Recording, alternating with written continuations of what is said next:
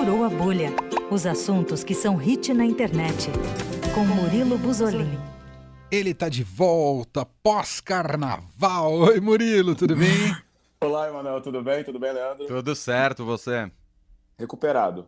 Me Boa. conta como foi seu carnaval. Você ficou em Salvador ou no Rio de Janeiro? Eu fiquei nos dois lugares. sábado, sábado, sete da manhã, eu tava aqui no Rio de Janeiro, no trio da Anitta, pra fechar com chave de ouro.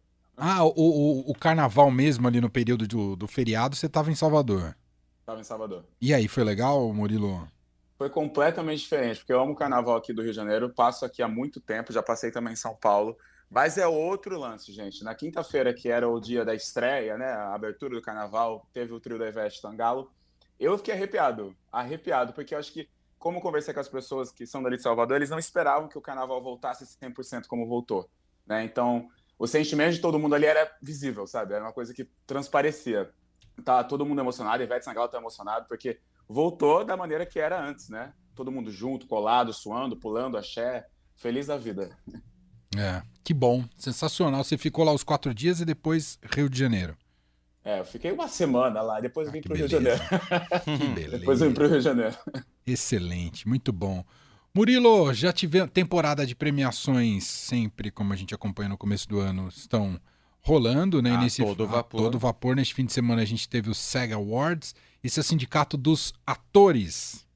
Isso, para quem não conhece o SEGA Awards, ele é, ele é o prêmio organizado pelo Sindicato dos Atores dos Estados Unidos. E ele é o principal termômetro, né, para quem acha que é o Critics' Choice Awards ou o Globo de Ouro, para os vencedores do Oscar, né? Porque essas duas premiações, elas são feitas por uma associação de críticos e jornalistas, o Critics' Choice e o Globo de Ouro. E elas não são as pessoas que votam na bancada de votantes do Oscar, diferentemente do SEGA Awards do DGA. Tem a premiação também o DGA. O SEGA Awards é um dos termômetros, já que muitos integrantes são atores e eles que votam também para a academia. Então, provavelmente os vencedores do SEGA Awards serão os vencedores do Oscar. Tem sempre algum errinho ali ou outro, mas Uhum. nas últimas edições dos últimos anos é certeiro, foi certeiro. E tivemos alguma surpresa na noite desse domingo? Acho que não surpresa, mas tivemos algumas confirmações felizes, que eu posso falar assim. Hum. Ah, A, a Michelle Yeoh, que é a protagonista de Tudo em Todo Lugar ao mesmo tempo, ela se tornou a primeira asiática a ganhar o prêmio do SEGA Awards. E isso foi super importante, ela subiu no palco super emocionada, fez o discurso daqueles e, e também com- confirmou seu favoritismo né, para o Oscar. Assim como Tudo em Todo Lugar ao mesmo tempo, que levou os principais prêmios da noite. É, levou como melhor elenco, melhor atriz pela Michelle Yeoh, melhor atriz coadjuvante com a Jamie Lee Curtis e melhor ator coadjuvante com o Ki Hui Kwan.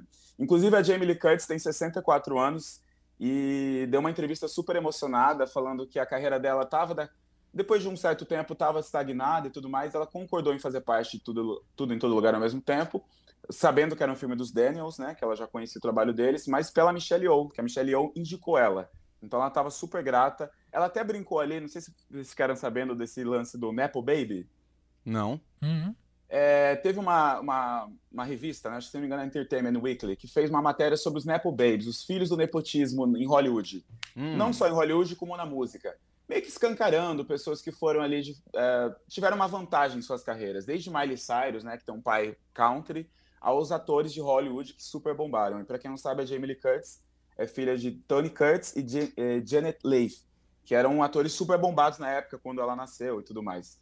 E ela até brincou com esse fato. Olha, eu sei que vocês sabem que eu sou bebê do nepotismo, porque isso virou um meme em Hollywood, mas eu, eu- eu estou aqui hoje aos 64 anos, ganhando esse prêmio, então é uma honra para mim.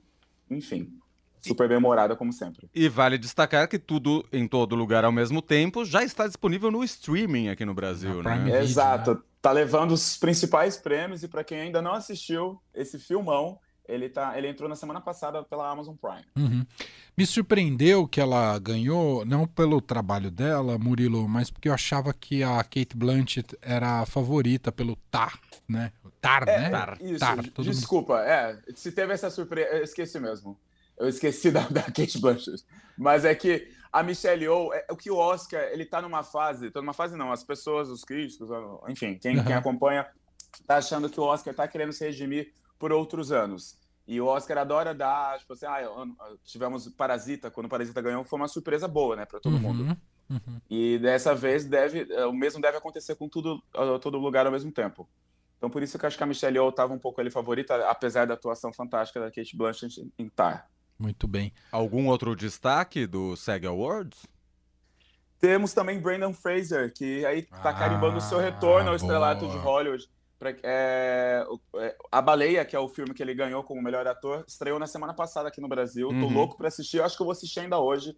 Aí semana, semana que vem eu comento aqui com vocês. Para quem não sabe, é a história de um professor de inglês e ele tem um relacionamento fragilizado com sua filha. É o Charlie, né, o nome dele. É um professor de inglês recluso porque ele vive com uma obesidade extrema. Então ele luta ali com transtornos de compulsão alimentar ele é professor, ele dá aulas online, mas ele sempre deixa a webcam desligada com medo da sua aparência para as pessoas que vão ver ele. Ele tem apenas uma amiga no seu circuito social, e é porque é uma enfermeira também que ajuda ele com o seu dia a dia, porque ele não sai de casa, sua janela é totalmente fechada, ninguém vê ele. Então ele está aí tentando recuperar seu, o, seu vínculo com a sua filha. É um filme que está dando polêmica, as pessoas, muita gente criticando, é, falando exagerando, falando que o filme pratica gordofobia e muita gente elogiando também. Mas acho que é imperdível do, da mesma maneira. Ele entrou no circuito brasileiro aí na semana passada. É, só vi e gente falando bem desse filme. Exatamente. Eu vi só gente da, do meu, da minha bolha social, Sim. só gente emocionada. Isso, e, exato. E, e, o Braden Fraser estava numa época, né? Ele estava numa fase não muito boa, então assim como a Boscov, eu estava ouvindo, a, eu estava assistindo o vídeo dela, ela, ela pontuou bem. O Oscar adora dar uma, um, o prêmio para pessoas que deram a volta, reviravolta na carreira. Sim. E de fato ele estava precisando dessa reviravolta na carreira, então acho que aí a estatueta deve para ele como melhor ator no, no Oscar. Boa. Uh, oh, deixa eu só fazer aqui um breaking news, Leandro. A gente está hum. acompanhando o Murilo Buzolin falando em premiação. Tá neste uhum. momento rolando FIFA The Best, os melhores uh, da temporada. E a expectativa era para o principal prêmio, o melhor jogador da temporada 2022. Qual foi o veredicto, Leandro? Lionel Messi, atleta do PSG, da seleção argentina, deu o título para a Argentina, um dos, mas talvez a grande estrela dessa seleção. Messi eleito melhor jogador do mundo pela FIFA, superou aí Karim Benzema e Kylian Mbappé. Sensacional, merecidíssimo, grande prêmio para o Lionel Messi. Só mais um comentário do SEG Awards, peguei aqui dos vencedores, Murilo Vicky e White Lotus foi bem também, né, entre os seriados. Exatamente. Mais uma ressurreição de carreira aí, eu acho que é, é legal a gente falar da Jennifer Coolidge, que ela ganhou os quatro principais prêmios, né, que envolvem séries de TV, e ela ganhou aí mais um prêmio no, no, no, no CGA nesse, nesse final de semana, no, no SEG, desculpa. E eu acho fantástico, porque a Jennifer Coolidge também tem uma certa idade, ela tem depois 60 e poucos anos de idade, e ela falou que a carreira dela estava também estagnada, depois chega essa, essa coisa de, de e etarismo né, em Hollywood, é muito, é muito comum isso com atores, também com músicos, principalmente com mulheres, e a carreira dela deu uma reviravolta com The White Lotus. Agora ela é chamada para quase todos os filmes cools, considerados cools, né? Legais aí do, do circuito. Muito bem, seguiremos acompanhando a temporada aí de premiações. O Oscar está chegando. Claro, a gente segue falando sobre este assunto aqui no Furou a Bolha. Outro assunto de Murilo Buzolin é música. E uma novidade, uma possível novidade no Lola Palusa, mas na verdade uma novidade, uma baixa, né, Murilo?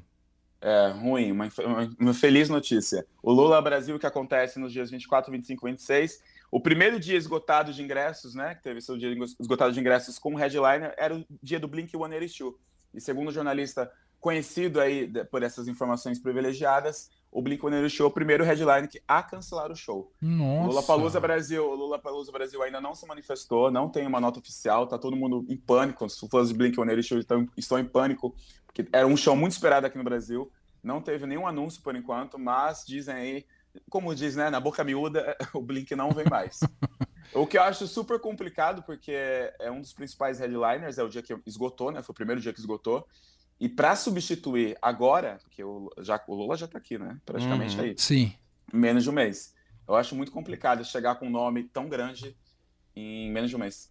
É verdade. Não, tem toda a razão para achar. E tem que ser gringo, né? Nome grande, fica é. muito difícil. Não tem... dá para fazer o Rock in Rio, né? Que tudo chamou Maroon 5.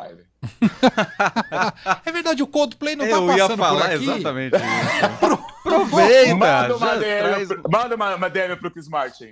Eu acho que ele emplaca esse frila. Bem frila mesmo. Sensacional. Tem mais assunto ou fechamos, Leandro? Tem mais um, né, Murilo? Então... Temos aí The Weeknd. O ah. show dele, o show dele em Los Angeles, o Live at SoFi Stadium, já está disponível na HBO Max. É que estreou tudo, gente. Filme, filme bom e show bom estreado durante a semana do Carnaval. E agora é que a gente vai ver, no caso. Então, uma dica para vocês, um showzão é, em quesitos de performance. É um showman do caramba, The Weeknd. E vai fazer show aqui no Brasil em, em, outubro. Então, para quem curte o som dele, tem vários hits, né? Star Boys, Blinding Lights, que todo mundo conhece. I Feel It Coming, para quem curte um pop, um R&B, o show dele está disponível em, qualidade altíssima na HBO Max. Perfeito, sensacional. Gente, Murilo Buzolin de volta aqui com Furou a Bolha. Semana que vem tem mais, na segunda-feira. Obrigado, Murilo. Um abraço. Abração, gente. Valeu. Fim de tarde Eldorado. Uma revista sonora para fechar o seu dia.